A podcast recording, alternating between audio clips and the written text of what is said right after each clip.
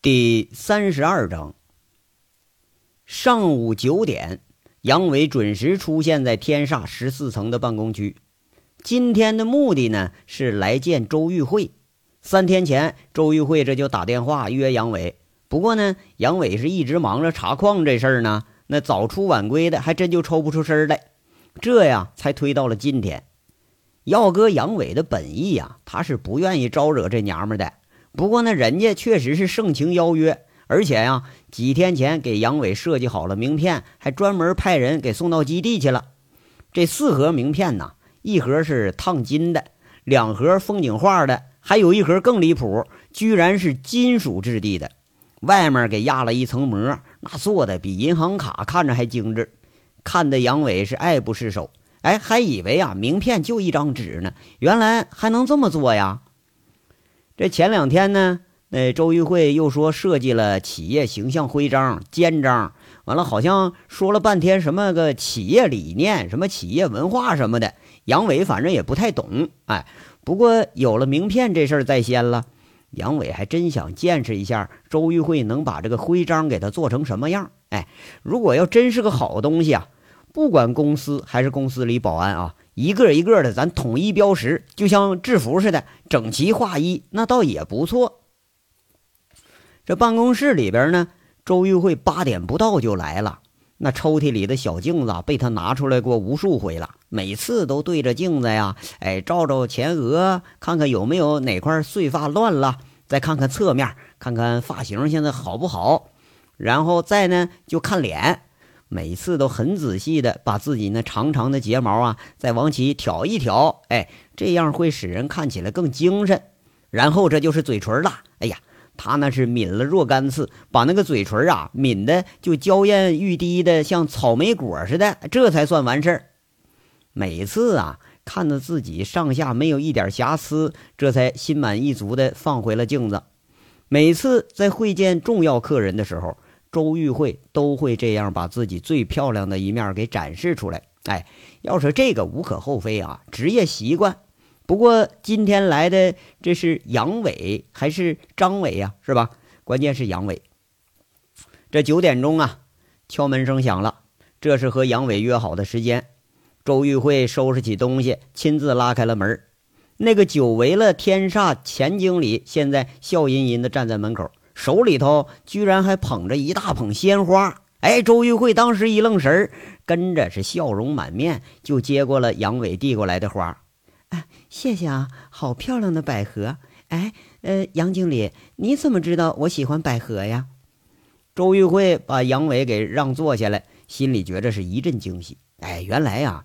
杨伟看着好像是有点混，这骨子里头浪漫细胞还是有的吗？是不是？看样这杨伟还是挺在乎的吗？啊，那那花啊，那那不不用谢，那那不我送的。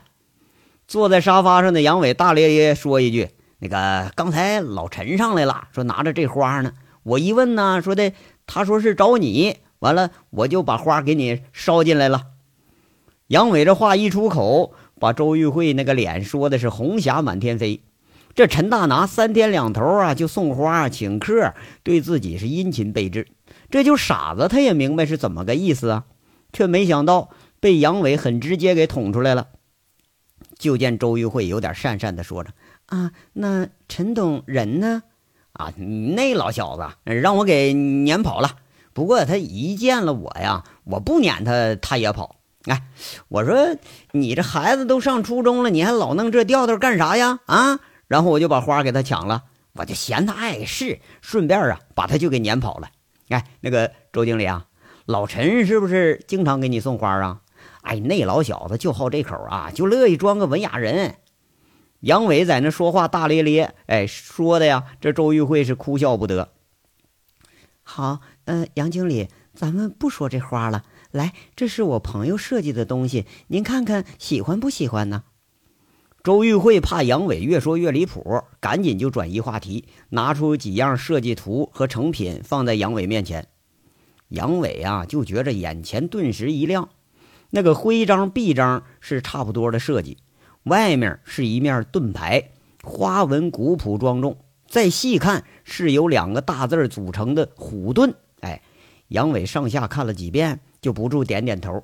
再看那几张设计的图样，却是训练场和办公室的设计。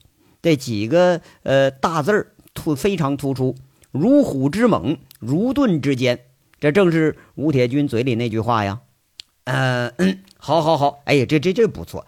不过臂章不能用啊，公安局对这个有明确规定和统一设计。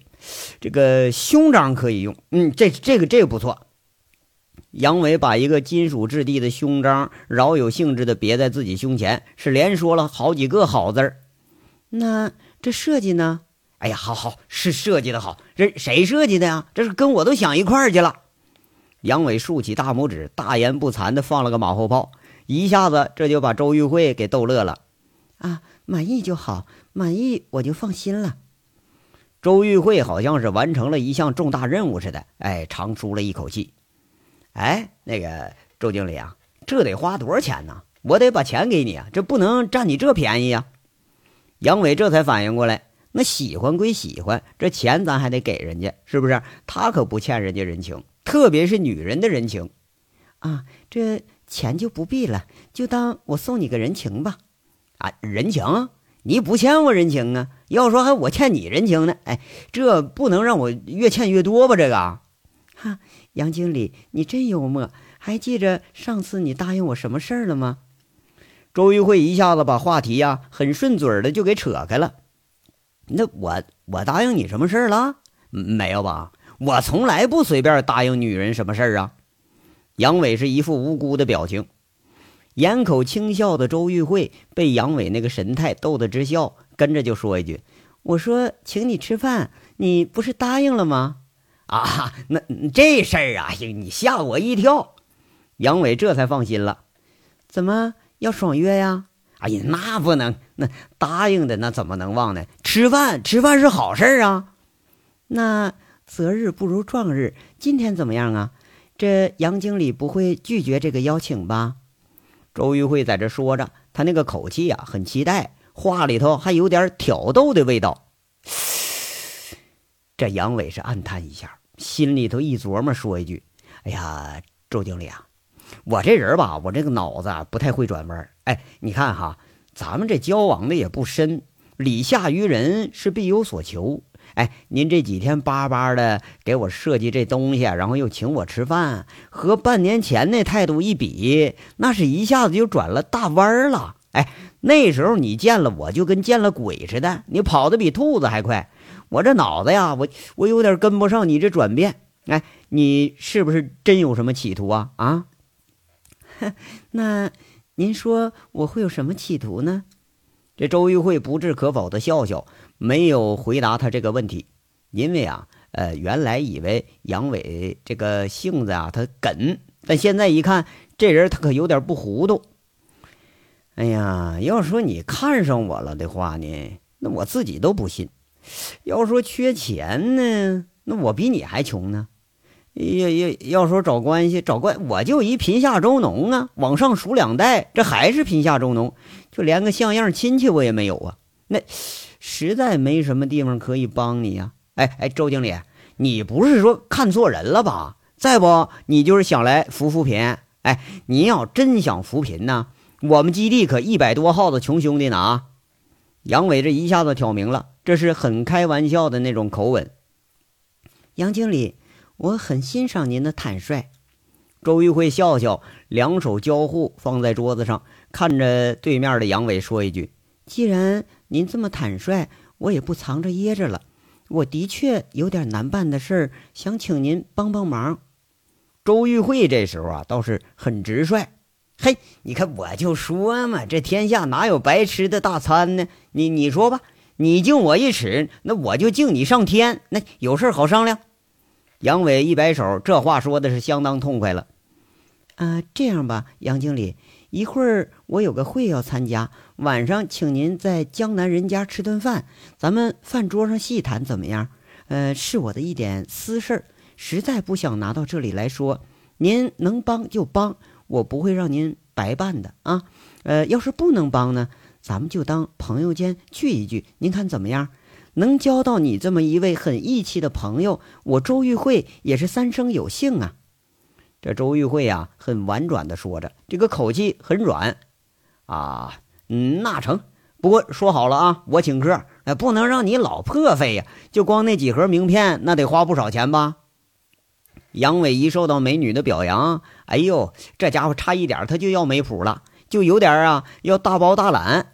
其实呢，就要搁他的想法，没准这女的就是找找咱自己去收拾收拾谁。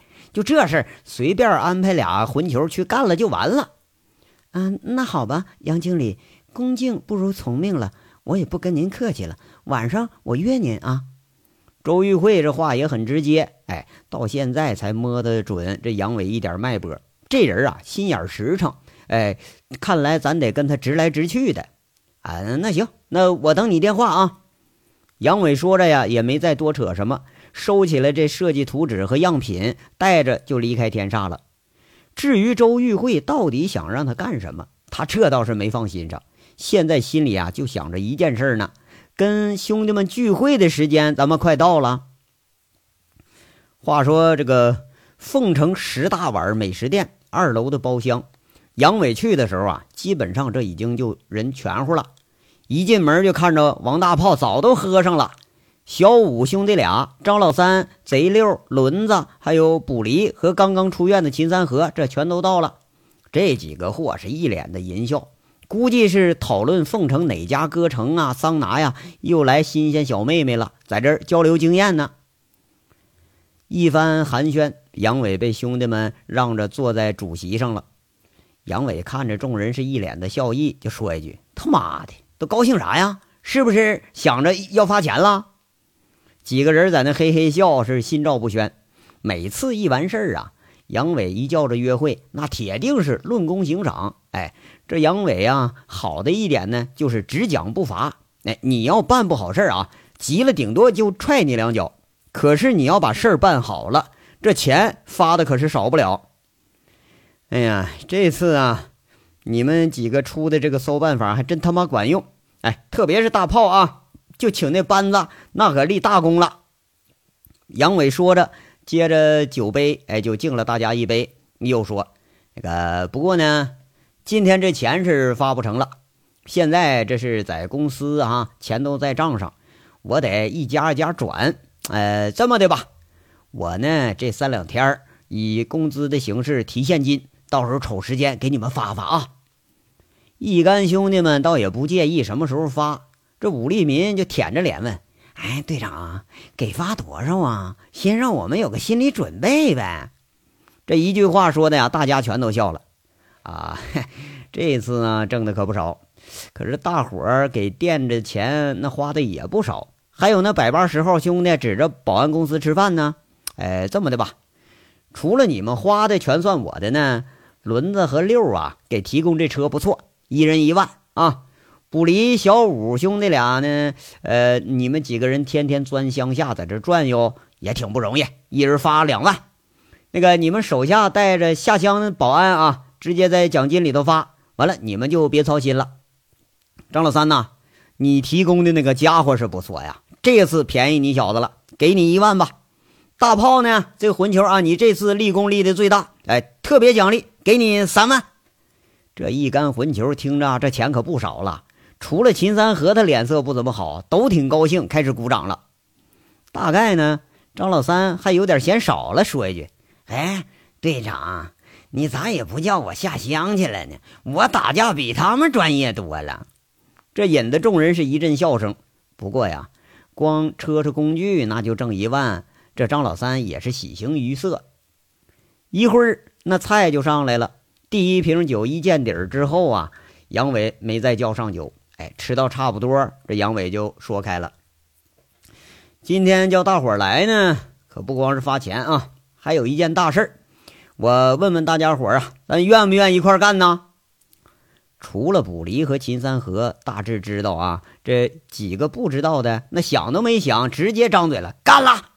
那张老三俩眼睛都冒红光了，提前说一句：“队长，这次可不能让我搞后勤，我得当先锋。”哎呦我，你这个财迷啊！当先锋也是一万啊！别他妈的净想好事儿。杨伟笑着骂一句：“张老三，这被戳破心思了，讪讪一笑，坐下了。就听杨伟说了：“三河这个事儿，大家都知道了吧？”几个人一下把筷子停下了。你看看我，我看看你，大炮咂巴咂巴嘴，说一句：“哎，知道了。”那知道了，那就说说吧。大家什么意思啊？这次三河被人整成这样，虽然是他欠钱赖账在先了，但这整人手法也忒损点了啊！要搁你们哪个人身上，我估摸着都得玩命。三河这个蠢货呢，这次是连输带高利贷的，一共被人敲了二十多万。这钱呢，想办法从他们手上得给挖回来。如果说真是骗赌，这人咱得给他抓出来，要不三河这一身伤疤还就白落下了。大家说说吧，都有什么好办法啊？一干兄弟，你看看我，我看看你，好像啊，呃，有所心思，但是都没开口。杨伟征询似的那个眼光，看看卜离，这好几天没见了，卜离这脸色呀，也不是太好看，好像有点回避着杨伟的眼光，但是喃喃说一句：“哥呀，这次还真就有点难办了。”难办？杨伟诧异的问一句：“那要好办，我叫你们来干什么来呀？”王大炮呢？也是很凝重，在这说：“哥，这不怪不离呀。赌场这事儿我知道点儿，咱们以前收拾的都是些小鱼小虾，这次要动，那可动的是条真龙啊！嗯呐，这人老厉害了。这个张老三呐，他说话略带河南腔，接了个茬：就我们老乡都听说有几个包工头都在这场子上了。哎呦呵，哎，我还真走眼了啊！”杨伟一下子兴趣起来了，就说着：“得得得，哎，把你们知道的都跟我说说，我还真就没看出来这赌场势力他就这么大呀。”不离着就说了：“哎呦，哥呀，你不好赌，你不太了解这行。我这几天这么一查一访，连我这心都凉了。原来呀，这卜离这几天一直是在街面上找着熟悉和不太熟悉的人，多多少少。”和这个赌场走得近的人呢，他就多问问，甚至每天还出入于高玉胜的茶楼。原本这锦绣的保安们被赶出来一部分之后，也有好多人呢，也给高玉胜看过几天外围的场子。这卜离倒是没费什么劲儿啊，就了解了个差不多。不过呀，越是了解的深入，越是感觉到心惊。卜离这一脸忧色的说了：“哥，这高玉胜实力可不敢小看呐。”哎，要明着里头看呢，长平朱钱锦厉害吧？我听说朱钱锦有时候周转不动了，还得从高玉胜这块拆借一部分资金呢。道上说了，这老小子跟香港、澳门几家赌场关系都不错，这几方势力都支持他，每天在凤城光开盘收赌资都能收上百万。哎，就这高玉胜是小王爷时代的人物。要不是十多年前张东猛反水啊，以一人之力就砍了高玉胜，这天煞现在估计那都是老高家的。人家老高东山再起，在凤城开赌干了十来年了啊，被查了无数次。可现在你看呢，那厂子是越干越大，手下是越来越多，这说明啥了？人家这底子厚啊！哎嗨嗨，不离啊，跑题了啊！我让你了解实际情况，你这跟我说书呢？啊，先来个旁敲侧击，你再来个形势分析。要分析我不会呀！啊，你这两天是不是又泡小姐去了？啊，妈了个逼的，没话说，你可他妈说在床上，你想这事儿，你蒙我呢吧你？杨伟啊，开始骂人了。那卜离说的和自己想知道的明显是文不对题。这几个混混呢，就痴痴笑着。那卜离却不介意，说着：“哥呀，这你可冤枉死死我了！我就为了解这事儿，还跟着进了高玉胜厂子，我输好几千块钱呢。你给我说点具体的，有多少人？几个厂子？都什么人？咱们一样一样来。”杨伟在那灌了口水，看着卜离。卜离一脸忧色的看了众人一眼，缓缓的开口了。这一开口啊，说的一干老兄弟就有点人人自危。知道地下赌场这势力厉害，却不知道啊能厉害到如此的程度。连杨伟他都感觉到，这次比以往任何一次都棘手。这一章到这儿就说完了，下章稍后接着说。感谢大家的收听。